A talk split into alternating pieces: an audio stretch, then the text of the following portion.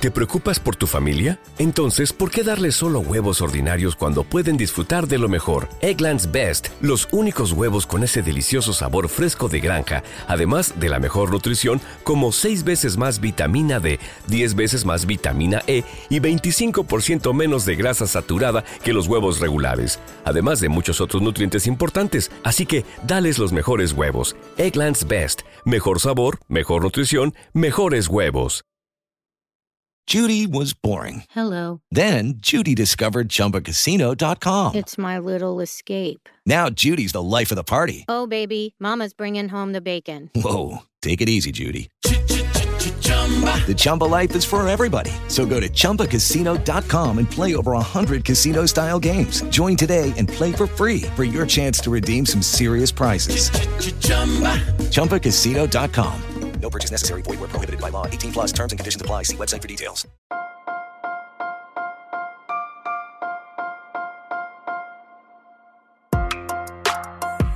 Buenos días, Madre Esfera. Buenos días, Madre Esfera, con Mónica de la Fuente. Buenos días, Madre Esfera. Bienvenidos un día más a podcast de la comunidad de Madre Esfera. Ya sabéis que en cada episodio de este podcast os traemos recomendaciones imprescindibles para vuestra biblioteca. Os traemos muchos libros, os traemos muchas historias, muchas entrevistas y gente tan chachi como la que nos visita de nuevo hoy, que para mí pues es referente, porque si es, es una persona a la que seguimos desde hace años, con la que hemos hablado muchas veces ya y que cada vez que nos visita pues es un lujo y es un honor y hacemos un aplauso virtual porque no tenemos gente aquí para recibir a nuestra amiga Clara Grima. ¿Cómo estás, Clara? Hola, muy bien, muy contenta. Ya estoy aquí como si estuviera en casa ya. La primera vez estaba nerviosa, pero ya estoy, ya me siento en casa. Esta es tu casa, eh, nos visitaste con los escutoides, nos has visitado con los grafos, nos has visitado para hablar de la situación de la mujer en la ciencia y hoy nos visitas para presentarnos tu nueva criatura eh, una muy especial y que nos llega en forma de cuento, de cuento de gran formato, tapa dura, como hace nuestro amigo Sem. ¿Eh? Ahí, tapa dura. Que ha publicado Beascoa y que eh, has creado junto a la ilustradora Raquel Gu. Ella es Mati y los matemonstruos. ¿Quién tiene miedo a las matemáticas? ¡Aplausos! Yo no aplaudo porque, no sé, creo que escuché a Elvira Lindo, porque no me haga mucho caso porque últimamente voy un poco estresada diciendo que, que es, está mal que tú te aplaudas cuando digo, bueno, pues vale. Mira, pues no lo sé, pero... Así que yo aquí, oh, yo me aplaudo para hacer ruido, pero quiero decir que no, digo, bueno, es verdad, está feo aplaudirse uno mismo.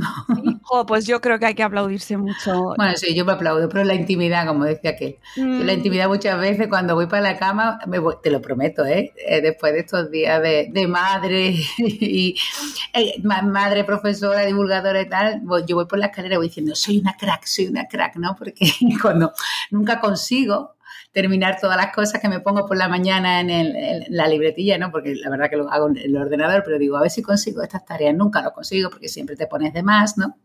Siempre nos creemos que somos super mujeres, pero si llego a un porcentaje alto de cosas conseguidas, cuando, bueno, yo vivo en una casa de pueblo con dos plantas, cuando voy subiendo las escaleras, voy animando a mí misma diciéndome, te lo prometo que verás, soy una crack, soy una crack, soy una crack, porque, porque he sobrevivido al día. o sea que yo sí que me aplaudo, pero en la intimidad de mi escalera. si esta mujer a la cual acaban de dar la medalla eh, de Andalucía, la medalla de oro de Andalucía. De la provincia. De la provincia. Sí se aplaude, se tiene que aplaudir a sí misma, a darse ánimos por las noches cuando sube la escalera. Eh, ¿Qué hacemos el resto de los mortales, Clara? O sea, una mujer reconocida con tanto talento y encima tan cercana, eh, tan humilde y que aportas tanto al resto del mundo, mm, si tú a ti misma te tienes que decir eso por las noches, ¿Veis, ¿Veis cómo está el, síndrome de la impostora en muchas ocasiones por ahí disperso cuando desde fuera se ve totalmente surrealista? ¿No? Pues bueno, sí, no sé si el síndrome de la impostora, que también, ¿no? Porque cuando, por ejemplo, cuando, lo has dicho tú, ¿no? Cuando me llamaron para, para, me llamaron de la Diputación de aquí, de, la, de Sevilla, para decirme que me habían concedido una medalla de oro de la provincia, mi pregunta, o sea, yo estaba súper estresada, no sé, me cogió así ese día, yo no solo está estresada, pero que no. Y estaba corrigiendo y me había llamado ya em, dos veces para ofertas comerciales, ¿no? Y, y cuando sonó un teléfono desconocido, digo, por favor, que no me van a dejar corregir. Y cogí y digo, sí, Mira, vaya, vaya qué simpática es la, medalla de oro de Sevilla.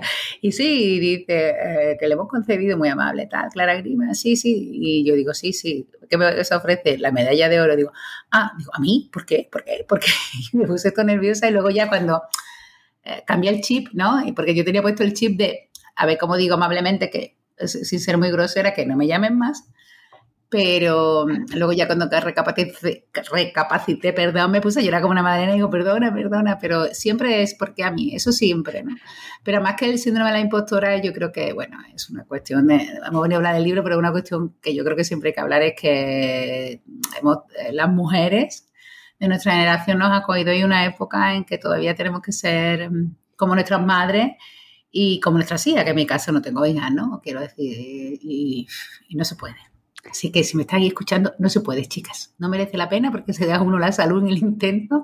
Hay que intentar llegar a lo que uno llega y, a lo que una llega y bueno, mm, que está bien y llegamos muy lejos. Yo me lo digo eso por la noche cuando digo, ay, no he hecho no sé qué, ay, no he hecho no sé cuánto, pero luego digo, pero soy una crack porque he hecho todo esto. Eh, que si no me muero, vamos.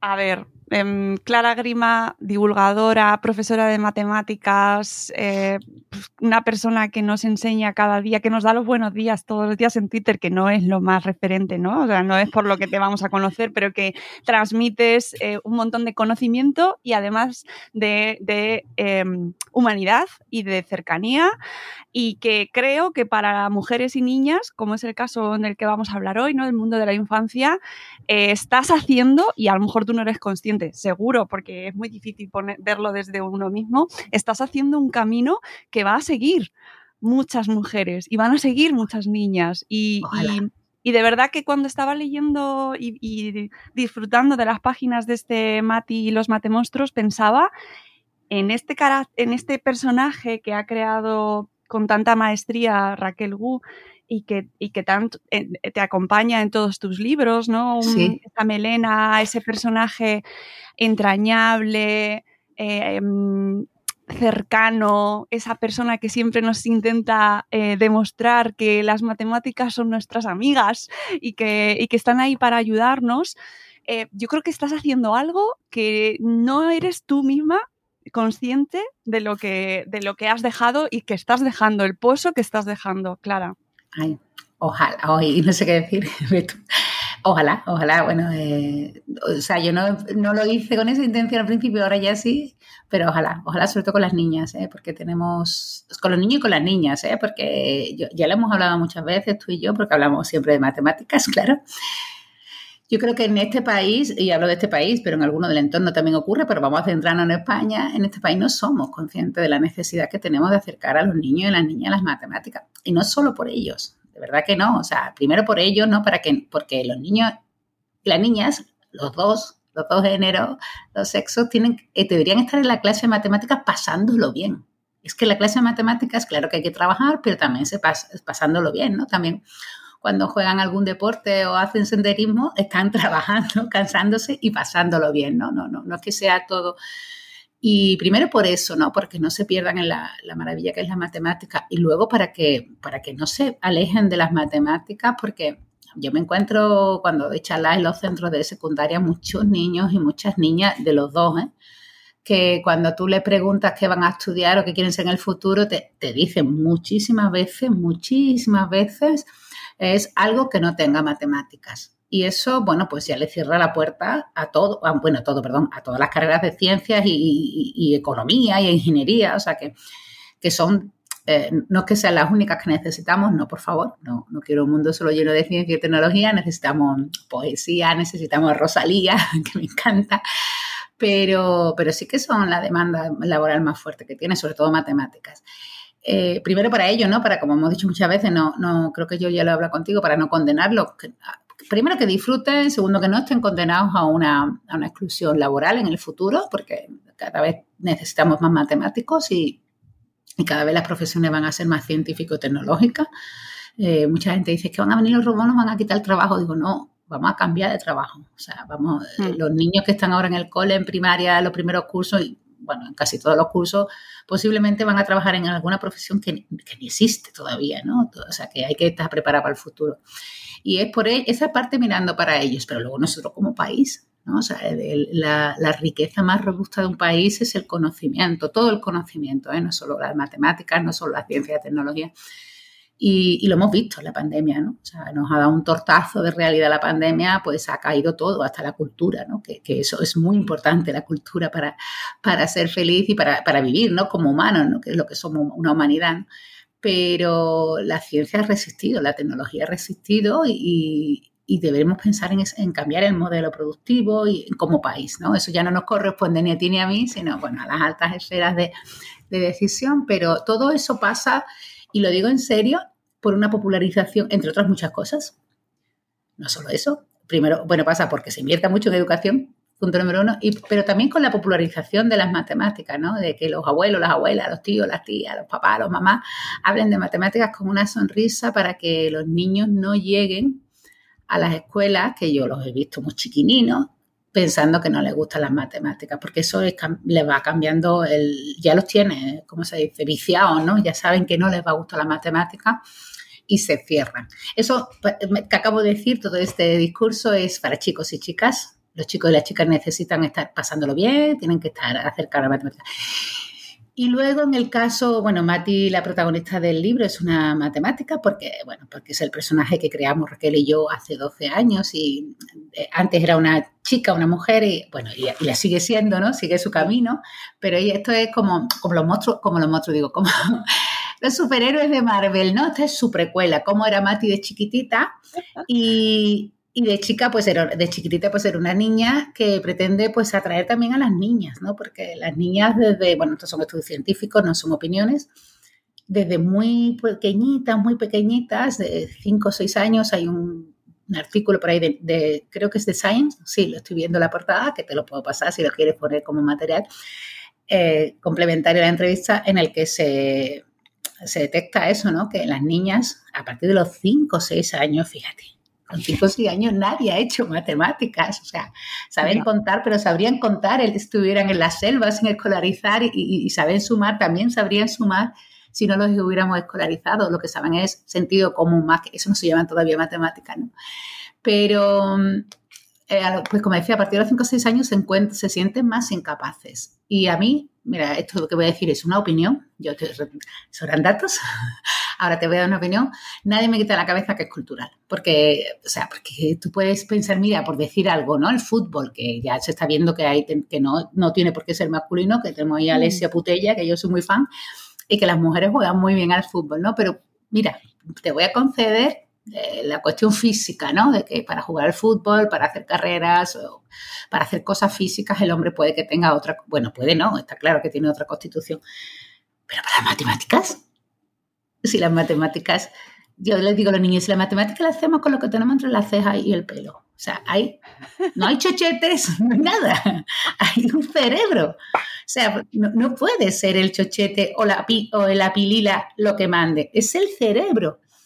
Pero hay mucha, ya desde chiquitita, y luego, bueno, lo que es escandalosamente llamativo, triste, dramático, es la evolución del porcentaje de matriculados en las carreras de matemáticas en los últimos 20 años. Hemos pasado de tener un 60% de mujeres, que bueno, era mitad y mitad, porque iba ahí oscilando, ¿no? Algún año era, pero tanto hombres como mujeres el porcentaje alrededor de 50 o 60, el, eh, perdón, de 50 y 60 sí, y en el año 2000 estaba alrededor de 60 y eso, eso también son datos del Ministerio de Educación y Formación Profesional, están ahí.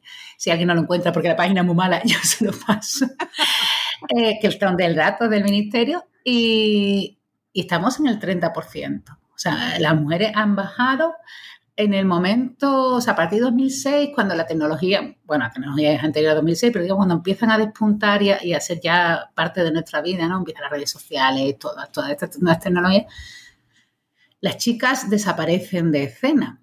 Y alguien me puede decir que me está escuchando, porque me lo dice mucho en Twitter, ¿y qué tiene eso de malo? Muchísimo, muchísimo, porque el futuro lo queramos o no, mucha, una parte muy importante del futuro, bueno, el futuro nuestro está en manos de los médicos, las enfermeras que nos han salvado la vida, porque si no, da igual que sepa matemáticas, si te come un virus o una bacteria resistente, que también hay matemáticos trabajando en eso. Exacto. Eh, que el futuro va a depender mucho de los algoritmos ¿no? de inteligencia artificial que hacen las cosas muy bien, pero son al fin y al cabo algoritmos que los, son cenicientas, ¿no? Así de, por decirlo, ellos no, no, de momento no tienen personalidad, los, programamos nosotros.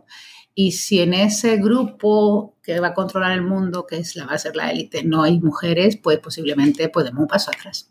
Y no lo digo por maldad, ¿eh? Eh, no creo que los hombres cuando programan o cuando hacen experimentos, o sea, hacen estudios sobre medicamentos o cualquier otra cosa, no, no pongan a las mujeres o, no tengan en cuenta a las mujeres por maldad, sino porque no, son, no, no, no, se acuerdan, o sea, no, tienen esa sensibilidad. Y sin esa sensibilidad, tanto para las mujeres como para todo, ¿eh? tenemos que ser diversos. Ahora mismo los que mandan en el mundo del algoritmo son hombres blancos, protestantes posiblemente todo porque son anglosajones y posiblemente todo hetero. Tiene que haber diversidad de todo, ¿no? A, todos los niveles. Pero las mujeres que son al 50%, decíais, y, y, no creo que sea maldad.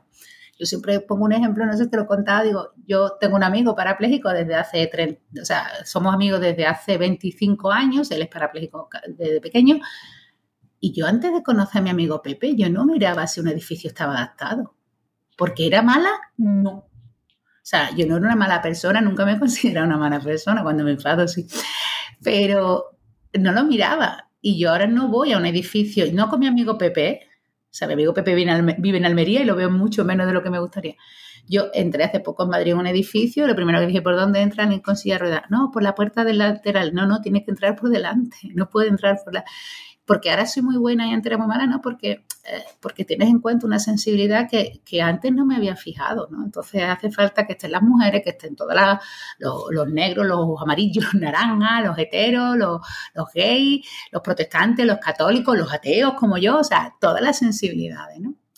Y bueno, te acabo de soltar un meeting, pero creo que es muy importante que esas sensibilidades. Y con el, Mati es para todos los niños, ¿eh? niños y niñas. Pero la idea de que, bueno, cuando se hace una niña, pues intenta ser, pues eso, una niña a la que le encantan las matemáticas, como dice Miguel, que cree que es una superheroína y que se lo pasa muy bien haciendo mates.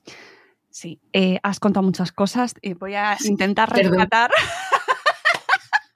Es que hablo mucho y como ya te conozco, pues yo, hola, ahí, para bueno, Sí, es un placer escucharte. Yo quiero que la gente cuando termine esta entrevista corra a su librería de referencia de barrio, a la que tiene al lado, y le encargue, le encargue este mate y los matemonstruos y por eso quiero eh, recalcar la importancia de, de, de muchos puntos de lo que nos has ido contando. Uno de ellos, además, se relaciona con un programa que hemos emitido hace muy poquito, que es precisamente hablando de un libro también de divulgación científica, en este caso sí. para adultos, que es de Almudena Martín eh, Castro, que es eh, sí. física, música. Sí, puratura, sí. Puratura. Eh, la, la, lira de, de Pitágoras, ¿no? La lira desafinada de Pitágoras, que no sé si lo has tenido la suerte y el... No, lo tengo, lo tengo ahí para este verano que no voy a hacer nada, Mónica, solo leer.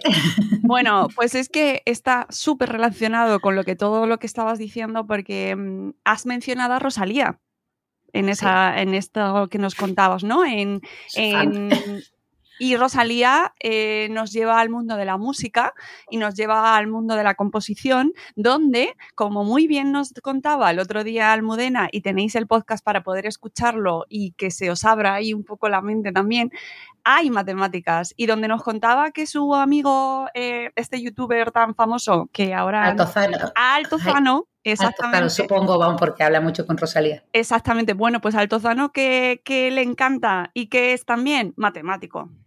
¿Eh? Que es bueno, es que. Y, y, y ahí está eh, uno de los puntos que tú hablabas, ¿no? Cómo entender y cómo hacer ver a las nuevas generaciones, también a las mayores, que también estamos, tenemos que decidir muchas cosas, pero cómo eh, generar ese entusiasmo por un mundo que nos ha sido siempre enseñado de una manera como muy apartada, como en una torre de cristal y muy alejado de nuestra realidad, entendiendo que detrás de algo tan maravilloso y que a muchas, a mí también, nos fascina, como son la composición de las letras de Rosalía y de su música, hay matemáticas, o de las bandas sonoras de Hans Zimmer, o de la banda sonora de Dunkerque, de, que las matemáticas están en, en, en cosas que nos encantan. Y, ¿no? que no, y que igual no lo esperamos. Claro, entonces está tan relacionado tu cuento, Mati y los matemonstruos, con el libro de Almudena y, y la, la lira desafinada de Pitágoras, claro, ahí hay muchas matemáticas, la física está todo durante todo el libro presente, Claro. está la música y está, y hay cosas como la belleza.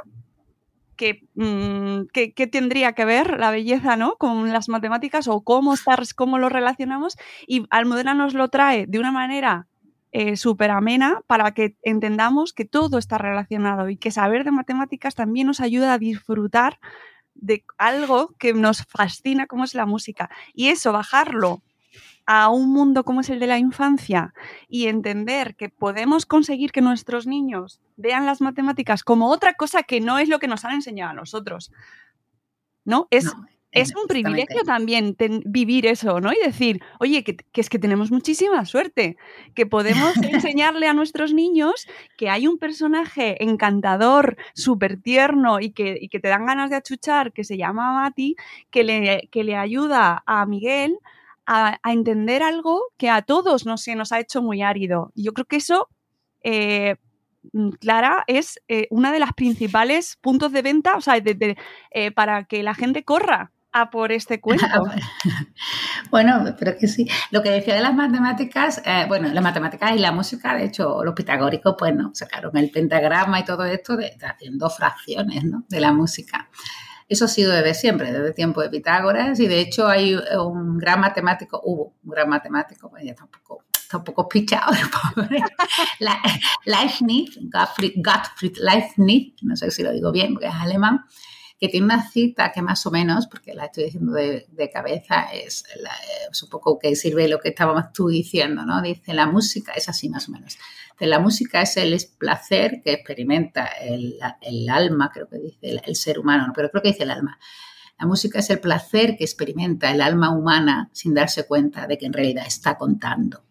Y es eso, es, son los compases y tal. Eso ha sido siempre, pero hoy en día, ¿por qué llevamos, por qué llevamos música en un cacharro como este? O sea, llevamos un cacharro que nos cabe en el bolsillo, no, no, no solo con música, a, toda la música casi que queremos, sino con fotografías, o sea, con, hace fotografías de una calidad que antes había que llevar un camarón, no el camarón de la isla, pero un camarón grande para hacer esas fotos. Y tenemos un GPS, que te acuerdas los primeros GPS como eran. Bueno, o sea, todo cabe en el bolsillo, todo eso son matemáticas. Podemos llevar tanta música porque hay mucha gente que se dedica a estudiar las matemáticas que comprimen los archivos de música y luego para que tú los puedas llevar, pero que luego cuando lo vayas a escuchar el reproductor los descomprima de forma que tienen una calidad que, bueno, yo hubiéramos querido nosotros los 80, yo hubiera querido yo escuchar a Madonna, que es mi otra diva, con la calidad que se escucha un móvil. Y todo es gracias a las matemáticas o la fotografía, ¿no? O sea, la calidad de la fotografía es porque hay muchas, bueno, iba a decir muchas criaturas, hay muchos matemáticos y matemáticas, sobre todo en el caso de la fotografía. Déjame que te diga que es una gran matemática, una de las líderes, ¿no? Ingrid Dovechis, que sale en el libro, porque en el, cuando Miguel entra en la habitación de Mati, de su hermana, Mati es su hermana, pues Mati tiene dos pósters, una es Ingrid Dovechis, y que es, es una matemática viva. Bueno, le recibió el premio Princesa de Asturias aquí, no lo recibió aquí, lo recibió online porque fue en 2020, pero bueno, eh, es ella, Ingrid Davicius y María Mirfajani, que ya falleció con 40 años. Bueno, pues no, no estoy haciéndolo, bueno, eh, estoy enseñando mi libro, pero quiero decir que gracias a María, perdón, a Ingrid Davicius, pues y hay gente como Ingrid Davicius, no es la única que trabaja en ello, pues sabemos comprimir la fotografía. Y es que, eh, claro, tú eres más jovencita que yo, pero yo me acuerdo cuando yo ten, eh, en el ordenador copiabas un fichero de Word de una carpeta a otra, te ponía Word una animación con folios, no sé si tú la has Sí, llegado a ver, Sí, la llegado a ver, sí. para que no te aburrieras. Sí, sí, sí, sí. Sí, para que no te aburrieras mientras se copiaba un archivo de Word. Que eso, para que nos entendamos, bueno, yo uso una expresión más, más coloquial, pero es muy pequeñito. O sea, eso, eso no es nada, eso, es nada. Un archivo de Word no tiene datos. Comparado con las fotos que ahora subimos a Instagram o con los vídeos que subimos a TikTok o con las emisiones que hacemos. O sea, y cómo, y todo lo hacemos instantáneamente. De hecho, te haces una foto con millones de píxeles, inmediatamente la has mandado a una plataforma y tú la ves y está, bueno, está perfecta, ¿no? No, no, no. En realidad nunca está perfecta porque se pierde algo en la compresión, pero se pierde en la descompresión, descompresión. Pero es tan buena la compresión, descompresión que casi no lo notamos, ¿no? Y, eso son matemáticas. O sea, esa magia de que de pronto un archivo con millones de píxeles, porque una foto eh, bueno, eso no se cuenta en ese libro, pero lo cuento, una foto no es más que una cuadrícula con, millones de cuadraditos, de píxeles, y en cada píxel lo que hay es un número. O sea, le estamos mandando una foto, son millones de números, por muy cutre que sea tu teléfono, tienes una cámara de millones de píxeles. Y, se lo mandamos inmediatamente. Y yo siempre le pregunto al estudiante, ¿cómo lo hacemos? ¿no? Dice, porque ahora son mejores las conexiones. Digo, no, porque antes de salir de tu teléfono, tu teléfono le aplica algoritmos, pues, por ejemplo, como lo que hace Ingrid Daubechis para, para comprimir en JPG, ¿no? Para, para mejorar el JPG constantemente, que, es una cosa muy mágica, ¿no? Que lo que hace el algoritmo de JPG es básicamente tira casi todos los números, o sea, se queda con operaciones matemáticas, hay una, se le hace, no, son un poco Ah, no, hace falta conocerla, pero como coge el algoritmo, la receta, dice, ahora esta foto, le haces esta cuenta, le haces esta cuenta, le haces esta cuenta, casi todo se convierte en cero, lo tiras, mandas unos cuantos de píxeles y el algoritmo que lo recibe hace las cuentas al revés y te planta tu foto. Vale, o sea que digamos, pues, mandamos unas cuantas pistas de, iba a decir de la, del crimen, pero no creo que, que, alguien piense que yo estoy diciendo que sus fotos son un crimen. La mía algunas sí, la verdad. Las pistas del crimen y, em, y luego las recomponen, ¿no? Y todo eso es matemáticas, una matemática a lo mejor ya de, nivel de universitario, tampoco muy difíciles a nivel universitario, pero que nos hacen cosas que nos gustan mucho, ¿no? Pues, por ejemplo, ya no estoy hablando solo de presumir, hacemos rito en Instagram, sino de ver las personas que queremos, que, no, que, hemos pasado dos años, que ha sido muy importante la comunicación audiovisual eh, online, ¿no? Y, yo creo que no nos damos cuenta. También que decir que Ingrid Dovechis está más preocupada de, bueno, Ingrid Dovechis y todo este tipo de personas que trabajan esto, de la imagen médica que de Instagram. Pero bueno, que de paso, se lo, hacemos, lo hacemos para poder tener diagnósticos con buena imagen médica y tal, lo hacemos es un plural majestático porque yo no hago nada de eso. Eh, pero de paso te solucionamos la vida. O sea que sí que me he enrollado un poco, pero que también, que también hay matemáticas en la digital, no solo en la composición, no solo en, sino también en la digital, digitalización. Eso, de la música. Y ahora que te estoy escuchando me surge una duda. Em, cuando hablamos muchas veces de acercar las matemáticas o las ciencias, eh, pues como duras, por así decirlo, ¿vale? Pues física, a la población general eh, buscamos siempre el resultado, porque es verdad, y nosotras mismas lo hacemos, ¿no? Pues, eh, pues una canción de Rosalía que hay detrás o cómo explicar una foto. puede ser un poco frustrante eso para luego la gente que tiene que acercarse al proceso, que es Mm, complicado. Es decir, nos estamos vendiendo a nosotros mismos un modelo basado en la eficacia y en el resultado que olvida la, eso que decías tú al principio, de disfrutar en el proceso y de pasarlo bien haciéndolo. Bueno, yo es que lo paso, hay que saber más matemáticas, pero sí entiendo lo que me quieres decir. Y, claro, y algunas veces también me lo han dicho algunos estudiantes, de bueno, pero para eso es que sabe muchas matemáticas. Digo, bueno, pero es que siempre pongo el mismo, eh, digo que cuando tú ves a, a Messi, bueno, a Messi no, a Joaquín, que es del Betis, eh, jugar un partido estás viendo 90 minutos, ¿no? Y estás viendo el lucimiento, no ves lo que ha entrenado, no ves la preparación que lleva, pues, pues no ves la dieta que tiene controlada, que para mí eso es lo peor, que me digan lo que tengo que comer en cada momento. Ya sin broma, digo, hay un entrenamiento que tienes que hacer tú y que es un entrenamiento, ¿no? No todo es lucirse, ¿no? No todo es hacer esto y que es fundamental, pero, pero, pero también pasa con cualquier arte. O sea, Rosalía la escuchamos cantar y, vamos a, pues no sé, al Reina Sofía y vemos eh, el Guernica o vemos cosas que nos parecen preciosas y maravillosas y que nos hacen felices, pero esas personas no solo han hecho eso, han tenido que aprender la técnica, ¿no? O sea, antes de hacer el Guernica, bueno, eh, han tenido que aprender la técnica y ser muy creativos. Eso sirve para pintar el Guernica, para cantar Saoko Mami y para, y para hacer matemáticas, para crear Google, que es una obra de arte muy, muy importante. Google, el algoritmo, ¿eh? no, no la empresa. Yo no hablo de empresas, yo hablo de los algoritmos. Eh, hace falta aprender las técnicas, claro que sí. Entonces, aprender la técnica es, es tan divertido como aplicarlas. No, no es lo mismo mm, correr alrededor del campo de fútbol o hacer abdominales. Bueno, a lo mejor hay gente que le gusta los abdominales, yo me callo y gente para todo. Eh, o aprender a mezclar pinturas, ¿no?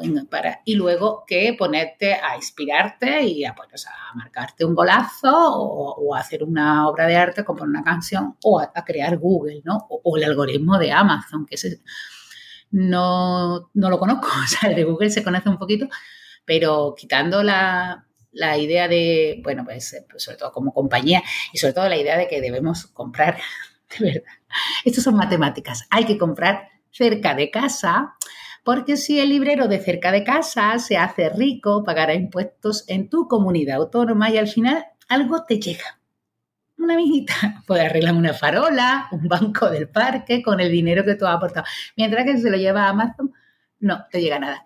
Pero el algoritmo, Mónica, el algoritmo es una maravilla. O sea, el algoritmo como, como obra de arte matemática. O sea, que tú estés en un pueblito como yo vivo en Sevilla te pidas un cable Alemania en plena pandemia, porque se te ha fastidiado un cable y las tiendas de informática están cerradas, y que al día siguiente, y te dicen, no, lo vende esta tienda de Alemania porque mi ordenador ya lo, he cambiado, pero estaba cascaillo y era viejo. Hay una tienda en Alemania que tiene ese cablecito así, y que al día siguiente haya un nota, un señor en la puerta de mi casa con ese cable, yo es que, eh, o sea, no recomiendo comprar en Amazon, comprar en la tienda de vuestro barrio. Pero ostras, yo digo, ¿qué algoritmo logístico se ha puesto hoy en marcha? Ese no lo sabemos, ¿no? Eso es como la fórmula de la, de la Coca-Cola. De, de, la Coca-Cola. Pero. Step into the world of power, loyalty, and luck. I'm gonna make him an offer he can't refuse. With family, cannolis, and spins mean everything. Now, you wanna get mixed up in the family business. Introducing The Godfather at Choppacasino.com. Test your luck in the shadowy world of the Godfather slot. Someday, I will call upon you to do a service for me. Play the Godfather, now at Chumpacasino.com. Welcome to the family. VGW Group, no purchase necessary. Void where prohibited by law. See terms and conditions 18 plus. Lucky Land Casino, asking people what's the weirdest place you've gotten lucky? Lucky? In line at the deli, I guess? Aha, in my dentist's office. More than once, actually. Do I have to say? Yes, you do. In the car before my kids' PTA meeting. Really? Yes. Excuse me, what's the weirdest place you've gotten lucky? I never win and tell. Well, there you have it. You can get lucky anywhere playing at LuckyLandSlots.com. Play for free right now. Are you feeling lucky? No purchase necessary. Void where prohibited by law. 18 plus. Terms and conditions apply. See website for details. Pero eh, evidentemente eh, se hace rico, tienes poder, puedes salvar vidas, porque ahora los algoritmos, siempre hablamos de los algoritmos de Google y Amazon, pero ahora los algoritmos están haciendo cosas impresionantes en diagnóstico y tratamiento de enfermedades. Pero evidentemente para llegar a, hay que estar la parte que, como tú dices, es menos, eh, menos cool, ¿no? Que es, es que hay que entrenar, ¿no? Y hay que aprender matemáticas en el colegio y hay que aprender y, y, necesitamos un esfuerzo, ¿no? De hecho, las matemáticas, bueno, yo creo que hasta, hasta la bachillerato están al alcance de todo el mundo. O sea, no, no tienen todavía nivel de abstracción para que alguien no pueda entenderlas. Hay que explicarlas bien, hay, que, hay que motivar como todo. Y también estoy de acuerdo en que estos niños nuestros no viven en nuestro mundo y también hay que adaptarse. O sea, tienen una cantidad de, de, de estímulos que nosotros no teníamos y hay que hay que intentar eh, e-, educar a los niños que estamos educando, no los del siglo XIX. Sí. Un pone, un pone, ¿no? Pero que yo me perdí en el discurso, pero eso que, que, eso que necesitan esfuerzo, pero hay que hacerlo disfrutando, igual que se necesita esfuerzo, como he dicho antes, para irte a hacer un senderismo, pero tú te lo estás pasando bien, ¿no? Aunque luego llegues y tengas agujetas o ampollas en los pies, ¿no? Porque te has cansado mucho y hay que, tenemos que eso, que hacerlo con disfrute para que ellos luego puedan, uh, como eso, como tú has dicho, ¿no? ver cómo se aplica. En cualquier caso, voy a hablar de mi libro. Voy a hacer, ¿cómo es? el nombre del umbral, libro, de mi libro. Umbral. Ay, umbral. Hacerte un umbral. Sí, sí. Tengo que dormir, ¿eh? eh tengo que dormir. Algún día tengo que dormir. Eh, pues se quede en el libro también cuando la idea de las cositas que se cuentan de matemáticas que no son, no, no les enseñamos a sumar, no les enseñamos eso, se lo enseñan en el cole mejor, con más tranquilidad y en el entorno que se les tienen que enseñar. Pero son trucos aplicados a la vida cotidiana, ¿no? Claro, trucos muy chiquititos, donde te tienes que poner para que te toque a ti cuando hagan el pito, pito, gorgorito, ¿no? Y, entenderlo, ¿no? O cómo se traducen algunos números a binarios, porque es un amigo que vive con nosotros, ¿no? El ordenador tal, y, y, los niños, bueno, yo creo que se lo pasan muy bien porque este libro está experimentado en muchos colegios, lo que cuenta el libro, o, cómo mandar mensajes secretos, ¿no? Es el esfuerzo, hay que hacer un pequeño esfuerzo hay que, para entender cómo se hace un código César o para entender cómo se pasa binario para que luego tú puedas aplicarlo, ¿no? Estoy hablando de cositas muy chiquititas, pero me parece que, que el mensaje que tú, o sea, la, la pregunta que tú planteas deberíamos ser, debería ser el, el modus operandi, ¿no? Vamos a enseñar las cosas bonitas, pero eh, planteándoles que tienen que esforzarse para llegar ahí. Claro, porque, pero con todo. Claro, sobre todo porque en el mundo de la ciencia, y eso a veces se queda en el camino, porque lo que nos llega son los descubrimientos, los avances y los éxitos, está hecho a base de muchísima gente que no lo consigue y de errores, claro. de fracasos. ¿no? Y, tiene, y tiene también muchísimo valor que hay que sacar ahí para que la gente lo entienda y sepa que eh, va a ser una carrera de fondo. Pero que es muy bonita. O sea, claro. que es, es, como un deporte. Digo, es claro. como subir al Everest. Eh, claro. O sea, yo estoy hablando ya de la carrera. ¿eh? Yo creo que hasta cuarto de la ESO, con un, en unas buenas condiciones, pues sobre todo de ratio, de condiciones físicas ¿no? y, y, ambientales buenas y con un buenos programas, hasta 14, bueno, unos buenos programas y, y tal. Pero claro, con una ratio de niños adecuada y con unos medios adecuados, que tampoco hace falta tantos medios, ¿no? Pero tener acceso, por ejemplo, a ordenadores para ver GeoGebra y otros, otros programas que permiten sobre todo eso, que los niños vean lo que están haciendo, lo toquen en algún sentido. Hasta cuarto de la ESO, eh, yo creo que todos los niños tienen que llegar. Ya a partir de bachillerato se, se abstrae la, y entonces hay gente que abstrae mejor y hay gente que abstrae peor pero bueno, que yo soy un desastre haciendo dibujos y, mira que le ponía interés o quería ser cantante y canto fatal, ¿no? Hay gente que canta mejor, hay gente que le da mejor a la pelota, hay gente que pues que hace lo, se, se mueve mejor bailando y hay gente que es mejor abstrayendo matemáticas. La carrera de matemáticas no es fácil, ni mucho menos, ¿eh? es una carrera dura, pero muy bonita. es muy bonita. Y, y, yo cuando digo esto, la gente me mira como diciendo, qué friki, digo, es que es muy bonita la carrera. Y mira que a mí, eh, los primeros, el primer año sobre todo me dieron fuerte y flojo, ¿eh? pero me estaban suspendiendo y yo decía, cuando me decían la solución. No, ay, dame más, dame más. No, no, era. Y te prometo, yo iba a las revisiones de los exámenes, porque claro, yo me metí en matemáticas, entre otras cosas porque tenía purititos dieces en el instituto, ¿no? Era todo 10. Y cuando llegué a la facultad me vi el 2 digo, esta gente está jugando con binario, no, no, era un 2, eran dos en el sistema decimal, 1, 2. Y claro, yo fui así como muy sorprendida, oh, por favor, con lo listo que yo soy, ¿no? Me vino bien la cura de humildad, ¿eh? Me dio una cura de humildad un choque, de choque, ¿no? Y, y, cuando me lo estaban explicando, me acuerdo perfectamente, decía que yo estoy este problema, me decía, así, no, así esto no tiene sentido. Y entonces el profesor, y digo el profesor, y no el profesor o la profesora, porque solo tuve profesores, solo hombres, eh, el profesor me decía, no, no, esto no se hace así, lo que tienes que tener en cuenta es esto y tal. Y yo decía, ¡Ah, cosa más chula. Y digo, me iba suspendida, muy suspendida, con un 2. Pero qué cosa más chula, porque no se me ha ocurrido, qué bonito. O sea que es durilla, pero es muy apasionante. Y a mí me sé, o sea, yo todavía cuando leo, ahora estoy leyendo poco, la verdad, porque voy un poquito a mil. Estoy también con un libro de texto para las nuevas matemáticas que van a sacar en el bachillerato general y voy corriendo hasta el final, que está quedando precioso, pero esto no lo estoy vendiendo porque este es un libro de texto, pero que está quedando muy chulo. y cuando leo matemáticas, digo, qué cosas más chulas. ¿no? no te creas que yo cojo un, un, artículo de matemática y me lo leo del tirón, a mí me cuesta, no tengo que pensarlo así. Pero cuando, cuando lo ves, dices, ostras, qué cosa más bonita, cómo no se me ha ocurrido, qué cosa más chula hace la gente. Siempre, eh, ahí no me he hecho yo flores, digo, qué lista es la gente, de verdad que me gusta la gente. Pero, pero hay que animar a la gente también, y a, no solo a la que escribe de matemáticas, sino a, a, todos los que nos escuchan, a que se acerquen a ese tipo de publicaciones y a no tener miedo a las matemáticas, a la física, a la ciencia, a las publicaciones científicas, ¿no? Y también ahí tenemos una responsabilidad desde el mundo de la divulgación para que eh, realmente consigamos, esto es una charla, es un debate eterno, ¿no? El cómo sí. acercar a la gente a la divulgación científica y a, y a la ciencia, ¿no? En sí.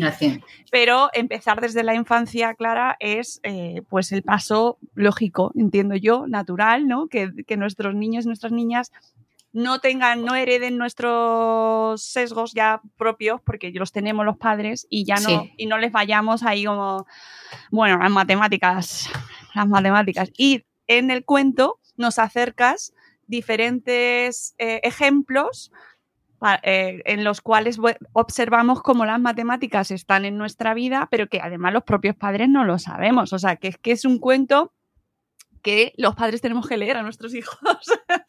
Bueno, que se aprende, ¿no? Yo creo que muchas cosas que vienen ahí, bueno, a lo mejor la parte de estadística, esa sí la conoce todo el mundo, del número pi, pero hay cosas que no conoce todo el mundo. Y sí, y, y tú le has dicho, o sea, cuando hay gente que me dice, a mí no me gustan las matemáticas, digo, es mentira. O sea, no hay nadie que no le guste las matemáticas. Eso es así, eso es un teorema.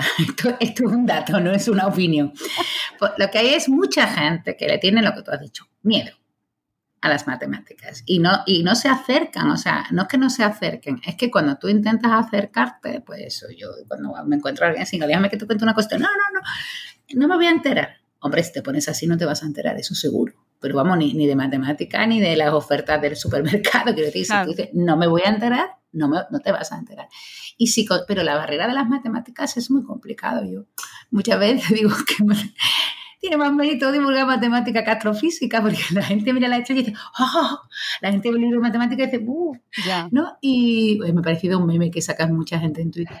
Y te lo has visto un chico que, sí. que, está vestido de amarillo, que es negro, que hace, ¡uh! y es un cantante, que ahora no me acuerdo cuál es, pero. No, pues yo no sabía ni que era un cantante. tú, tú me desconectas, tengo que leer, tengo que escuchar música y tal. Y pues eso es el miedo. Y cuando tú consigues romper esa, ese muro invisible que tiene puesto posiblemente desde pequeño, porque ya no voy a la puerta del colegio porque mi hijo, el más pequeño, ya ha terminado, está en el bachillerato, pero yo lo he escuchado. O sea, padres y a madres, sobre todo a madres, no por nada, porque básicamente las que estaban recogiendo a los niños eran casi siempre madres, decir, ay, es que le vamos a las matemáticas como yo. Eh, no le puedes, y yo eh, delante del niño me callo porque está el niño o la niña, pero digo, no le puedes decir eso tu hijo, tú eres su ídola eres su mamá. Y si le dices que él es como tú, o sea, le va mal la matemática, pues a él no le va a importar porque tú, sabes que eres su mamá, eres su ídola, o alguno no, o decirle, no, ha suspendido matemática, mamá, ah, bueno, no pasa nada, yo siempre he suspendido, digo mamá porque en los colegios casi siempre, por lo menos donde yo vivo, son mamá, ¿eh? He suspendido matemática, dice la, madre o el padre, o el abuelo, o el que te no pasa nada, yo siempre he suspendido matemática. Sí pasa, claro que pasa es, no, hay que decirle, eh, pero tampoco quitarle la importancia, ¿no? O decir yo, otro año más, cuando, cuando de vez en cuando sale en Twitter, o bueno, que es la red, mi red favorita, mi red social favorita, dice alguien, otro día más que me acuesto sin haber usado un polinomio. Y yo también me voy a acostar sin haber usado el Guernica, pero me alegro de que esté ahí.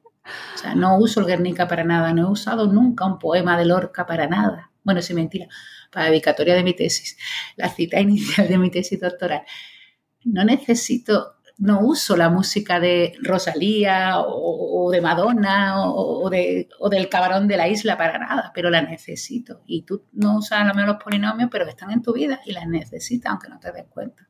Para, por ejemplo, el diseño de la camiseta que llevas puesta, ¿no? O sea, el diseño no, el patrón, ¿no? O sea, que, que hay que hablar de las matemáticas con tranquilidad para que los niños y los mayores le pierdan el miedo, porque es miedo. Nadie, cuando, o sea, cuando digo, cuando rompo ese, que me enredo el muro de cristal, la reacción de todo el mundo siempre es la misma. ¡Ay, qué chulo! Tipo, claro que es chulo.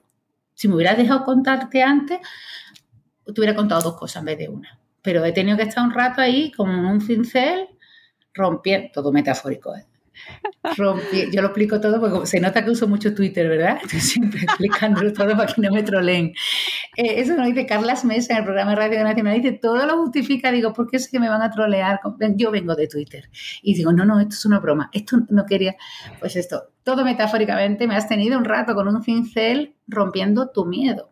Que bueno, que no le estoy echando la culpa, ¿no? Que si tienes un miedo de pequeño, pues es un miedo, ¿no? Y hay que quitártelo, sobre todo para que disfrutes. Mm. Oye, ¿y los profes en infantil y en primaria tienen miedo a las matemáticas? Mucho sí.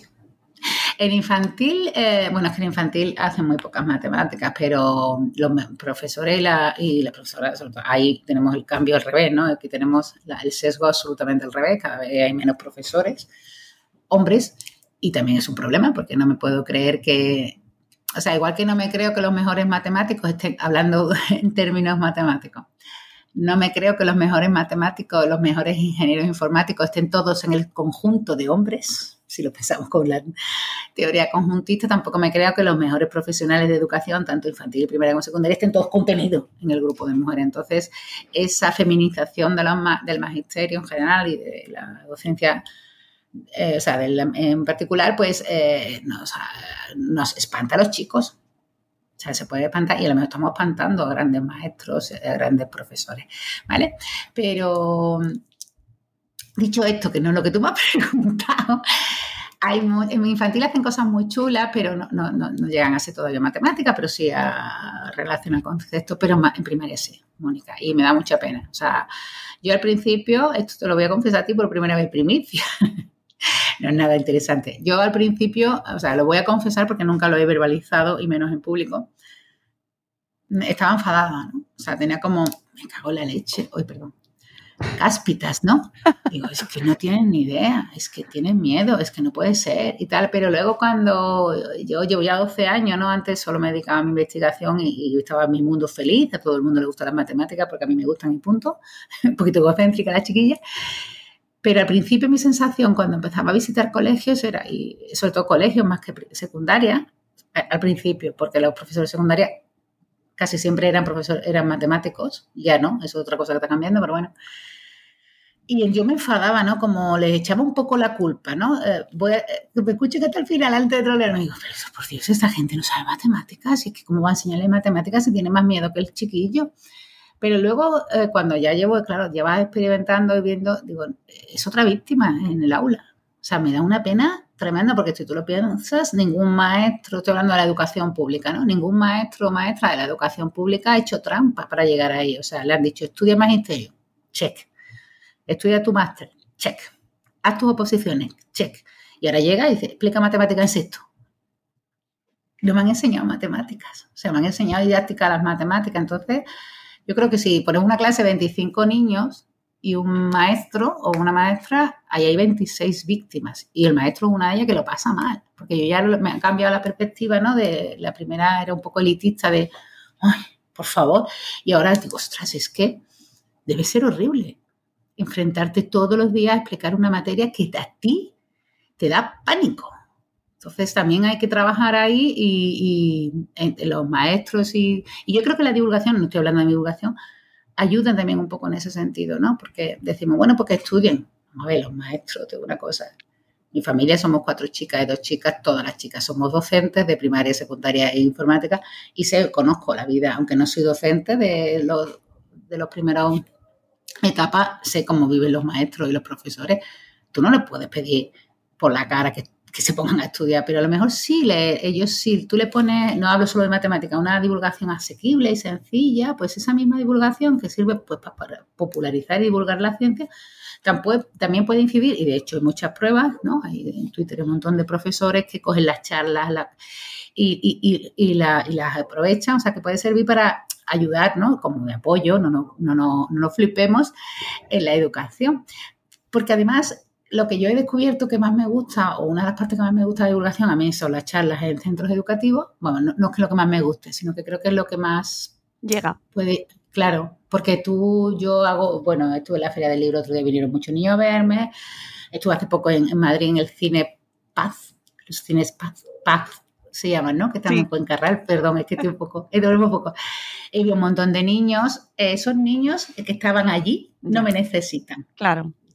Porque sus papás y su mamá un domingo por la mañana los estaban llevando al cine a ver una señora que les iba a hablar solo. Hey guys, it is Ryan. I'm not sure if you know this about me, but I'm a bit of a fun fanatic when I can. I like to work, but I like fun too. It's a thing. And now the truth is out there. I can tell you about my favorite place to have fun. Chumba Casino. They have hundreds of social casino style games to choose from with new games released each week. You can play for free anytime, anywhere and each day brings a new chance to collect daily bonuses. So join me in the fun. Sign up now at ChumbaCasino.com. No purchase necessary. BGW. Void were prohibited by law. See terms and conditions. 18 plus. De matemática. Entonces yo creo por eso me gusta ir a los, a los colegios, sobre todo a los colegios públicos y sobre todo a los de barrios más así más desfavorecidos socialmente. Y lo que te iba a decir, lo que más me gusta es que yo les enseño nada, una mijita de nada, o sea, a lo mejor explico algo y luego los profesores, los maestros, que ellos tienen otra, unas capacidades que yo no tengo, hacen unas actividades maravillosas. Solo necesitan un poco de, pues eso, de contenido o a lo mejor nunca se han planteado que esto de matemáticas sirva para no sé qué y tú se la, pues yo tú dejas una semillita, eh, hablo de matemáticas porque es lo que yo hago, pero pasa con todo y Twitter se está compartiendo muchas veces, ¿no? tú dejas una semillita de, ostras, no me había dado cuenta, o de un truco para hacer cosas de matemática, o de una forma de resolver un problema y de plantearlo, y luego ellos hacen maravillas, porque son docentes y tienen unos, unos resortes que yo ni, ni, tengo ni, ni los sueño, ¿no? Entonces yo creo que ahí también, a ver, la divulgación no es la solución para mejorar la educación, pero sí que es un complemento que los maestros y los profesores aprovechan. Y sí, bueno, que me enrolla un montón. En primaria hay muchos maestros, muchas maestras que son niños grandes, no son malas personas, que muchas veces, oh, los maestros son los peores. No, no, son unos niños grandes, niños grandes que es gente que ha crecido con miedo a las matemáticas. Y lo tienen que pasar, bueno, tú ponte, yo tengo muchas veces pesadillas que voy a una charla o una clase y no me la he preparado. Pues imagínate eso todos los días de tu vida y que no sea una pesadilla, que sea una realidad, o sea, que hay que tener más, más empatía en la, vida en general y con los maestros en particular y hacer algo también en ese sentido. Mm, claro, y, son parte fundamental cuando hablamos de eh, cómo se viven las matemáticas desde la infancia. Nosotros nos hemos, em, hemos empezado hablando de las familias, de, de, padres, madres, de cómo lo vivimos y de los propios miedos que tenemos, pero claro, es que donde aprenden, donde, donde tienen las lecciones normalmente es en el aula, ¿no? O donde debería ser. Y, y, eso luego también además está muy relacionado con algo que comentabas tú, que es eh, las, la diferencia de clases sociales, ¿no? Y los recursos que puedan tener para poder acceder a ese conocimiento y la, el conocimiento que tengan en, casa, ¿no? Y que eso no suponga... El interés de los padres, sí. Hay gente que vive en sitios muy privilegiados que no hace nada con los niños. Claro.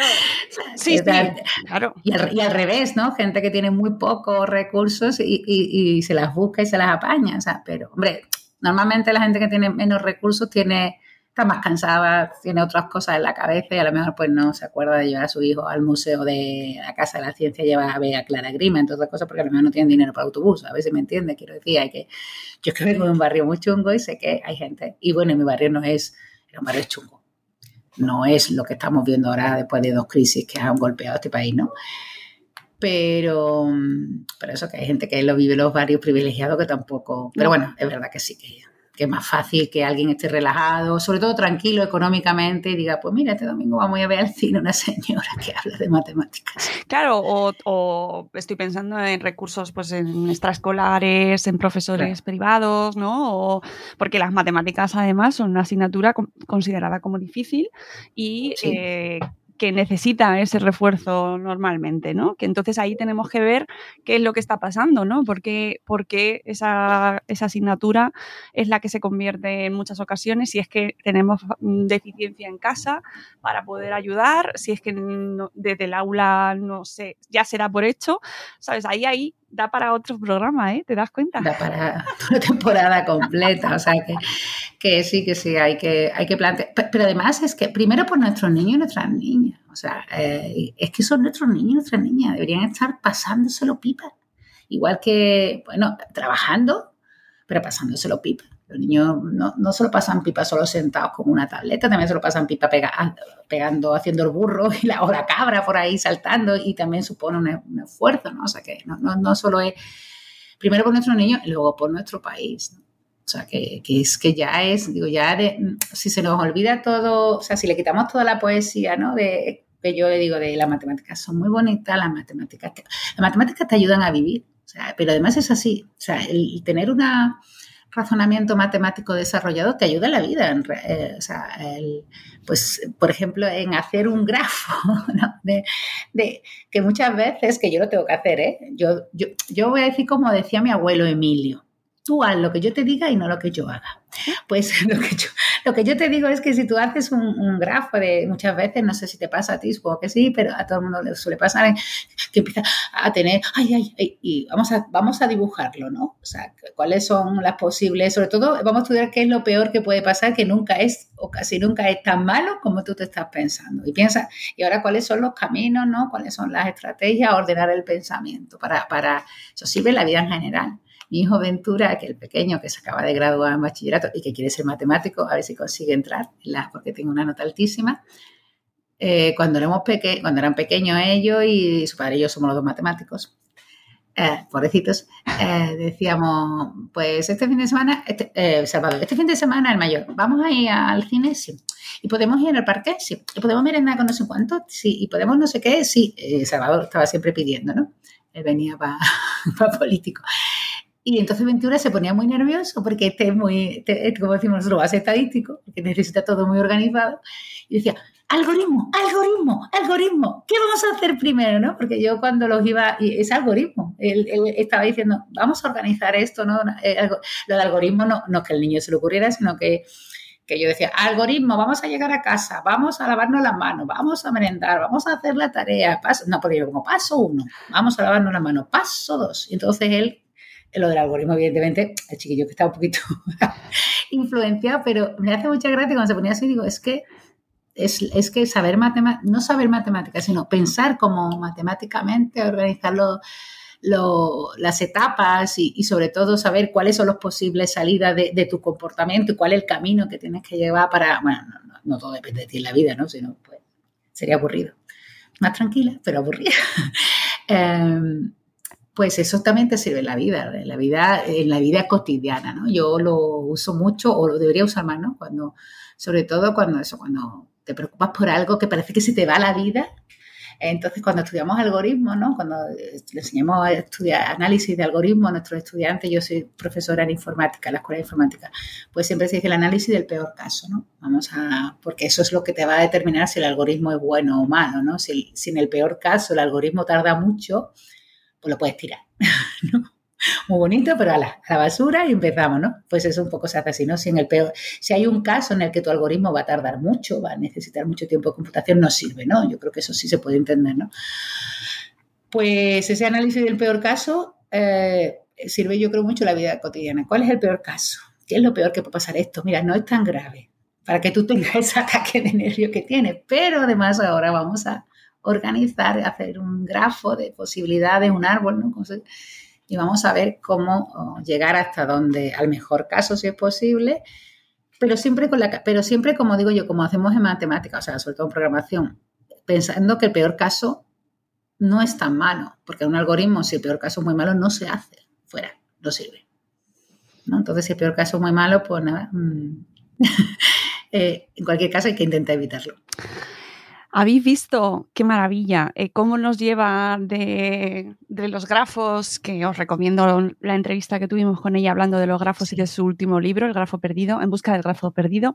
Eh, ¿Cómo nos lleva a terrenos nada relacionados en teoría con las matemáticas, como es el mundo de la emoción, ¿no? O de, la, de ese momento más apasionado en el que nos movemos siempre, en el que nos movemos por, por impulsos emocionales, ¿no? Parece como que en la vida vamos manejándonos, pues, ¿cómo me siento, no? Me siento, pues, el subidón, el bajón, subidón, bajón. Y cómo eh, desapegarnos de, esa, de, esa, de esas montañas rusas emocionales y eh, quedarnos en el suelo con el dato ¿no? Como que, que bien estaría eso, ¿verdad? Yo digo que eso es lo que hay que hacer. Algunas veces no me sale, pero vuelvo a la frase de mi abuelo Emilio. a vosotros hacer lo que yo diga y no lo que yo Claro, no, no, y en realidad es lo que eh, muchos psicólogos te recomiendan, ¿no? Cuando te, te, te intentan eh, ayudar a manejar una situación que te está descontrolando, eh, al final es, es, eso, ¿no? Es buscar el dato objetivo, ponerlo en una lista, que a lo mejor son números, ¿no? Sí, sí. y, y, y, descomponerlo y examinar las opciones. Con lo cual, veis cómo al final está todo relacionado y cómo eh, está todo presente en nuestra vida y merece la pena descomponer las cosas y analizarlas y, y acercarnos a las matemáticas de otra manera. Eh, es que es un placer escucharte, Clara. Mm, siempre que hablamos contigo, sacamos un montón de, charlas y de anécdotas y de puntos que nos quedamos aquí. Luego, cuando termine de grabar, me quedaré ahí dándole vueltas a un montón de cosas que has dicho. y eh, solo me queda recomendar. Y bueno, lo pongo al bien, así que estaba al revés. Yo también, que, que, que hoy me acordaba de traerlo. Solo me queda recomendar este maravilloso cuento eh, que es um, para bueno, pues para todas las edades, desde los 6, 7 años, por ejemplo, podemos decir. Sí, depende, bueno, es que me lo pregunta mucho usted, depende del niño y del claro. padre, o sea, y del mayor, porque depende, o sea, para con 5 o 6 años el problema es que todavía no leen tanto, entonces, pero se le puede se le puede leer el adulto, un adulto y depende del interés y la gana que le ponga el adulto, porque si el adulto pues no sirve, ¿no? O sea, depende de la actitud con P y de la actitud con C de niño adulto, pero yo creo, o sea, por mi, mis cobayas, que son mis sobrinos, a partir de siete años ya se lo han leído solo, pero igual no, son, mis sobrinos están bastante Claro, ya. Influenciados por la tita Clary. Claro. Pero yo creo que con ocho seguro que sí. Y luego, pues, hasta cualquier edad, ¿no? Para mí, yo cuando digo un libro para niños, siempre digo un niño es una persona de la edad que sea, que no tiene conocimientos previos matemáticos, puede ser porque tenga ocho años o 75 como mi padre, pero no ha tenido acceso a la educación. Sea, una persona, no, da igual la edad, un niño es una persona que no tiene conocimientos matemáticos previos y que tiene ganas y curiosidad. Claro, que mira la vida de una manera diferente, con menos perjuicios quizás que los adultos, y es una oportunidad fantástica pues por acercarse a estos monstruos, a estos matemonstruos que nos van eh, introduciendo de una manera súper divertida y muy, muy cercana a lo que podemos conocer, sobre todo nuestros niños, eh, pues esa aplicación de las matemáticas de una manera diferente a lo que ellos como bien le pasaba a Miguel, ¿no? que tenía mucho miedo de los números. Claro, pues eh, acercarse con estos dos personajes y, y, los amigos que les que se van apareciendo, ¿no? que van apareciendo con sus pizarras mágicas, pues eh, es un universo en el, al que podéis acercar a vuestros hijos e hijas y que va a traeros muchos momentos de diversión. Y estoy convencida de que da para, eh, para clases divertidas en los coles, para, hacer, para crear lecciones diferentes para proponer y para eh, inspirar a nuestros profes, que tenemos muchos profes que nos escuchan, Clara. Así que yo recomiendo gracias mucho, a todos. hombre, muchísimas gracias. recomiendo mucho. Y, y, bueno, pues que como siempre nos quedamos eh, con ganas de, de, de, hablar del siguiente libro. Tenéis un montón de libros de Clara Grimas y es que es la primera vez que habéis escuchado a Clara hoy aquí. Tenéis un montón de bibliografía. Clara ha escrito un montón de libros, incluso sobre salud. En las matemáticas vigilan nuestra salud, que también uh -huh. es muy recomendable, y que, y que vendrás de nuevo. Solo, te, solo me queda decirte eso. Hombre, que... claro. Yo solo quiero hacer una petición a tu oyente, que si leen el libro y lo compran, si lo compran y lo leen, es que si me puedes decir en Twitter o en Facebook o en Instagram, o, o ya está, ¿no? Ya no tengo más, eh, que soy Clara Grima, no me mato mucho, el monstruo favorito, porque Raquel y yo estamos pensando en... Sí, y entonces estamos haciendo sobre todo un análisis pedagógico ¿no? de cuál ha llegado más, porque si ha llegado más es porque cuenta cosas más interesantes y sobre el personaje, ¿no? Por saberlo. Entonces es, una, es un favor.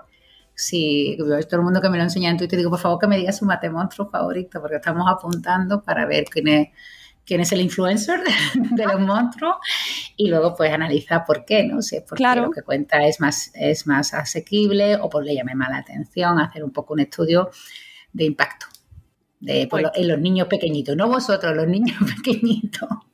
Pues amigos, ya sabéis, eh, acercaos a este Mati y los mate monstruos. ¿Quién tiene miedo a las matemáticas? Que yo sé que todos le tenemos un poquito de miedo y hay que quitárselo. Y no hay mejor manera de hacerlo que de la mano de Clara Grima y con las ilustraciones tan maravillosas de Raquel Wu. Así que gracias Clara, por, una vez más, por estar aquí con nosotros y volverás. Volverás. Cuando tú quieras, aquí estoy. Que además me ha sentado estupendamente charla contigo como siempre. Pues ya está, ya lo hemos cumplido, amigos. Eh, volveremos en un nuevo episodio de Buenos Días Madresfera. Espero que hayáis disfrutado esta charla tanto como nosotras. Y cuidad mucho y acercaos a las matemáticas. Adiós. Pues, por favor.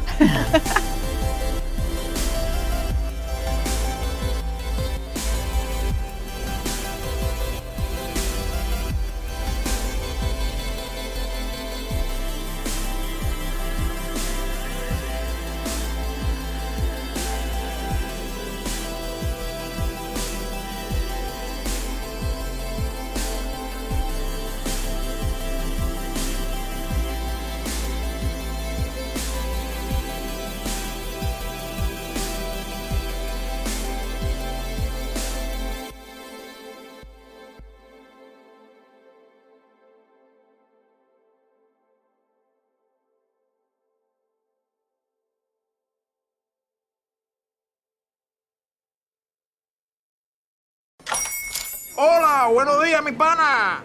Buenos días, bienvenido a Sherwin Williams. ¡Ey! ¿Qué onda, compadre? ¿Qué onda? Ya tengo lista la pintura que ordenaste en el ProPlus app. Con más de 6.000 representantes en nuestras tiendas listos para atenderte en tu idioma y beneficios para contratistas que encontrarás en aliadopro.com. En Sherwin Williams somos el aliado del PRO. Dale más potencia a tu primavera con The Home Depot. Obtén una potencia similar a la de la gasolina para podar, recortar y soplar con el sistema OnePlus de 18 voltios de Ryobi desde solo 89 dólares. Potencia para podar un tercio de un acre con una carga. Potencia para recortar el césped que dura hasta dos horas. Y fuerza de soplado de 110 millas por hora. Todo con una batería intercambiable. Llévate el sistema inalámbrico OnePlus de 18 voltios de Ryobi. Solo en The Home Depot. Haces más. Logras más.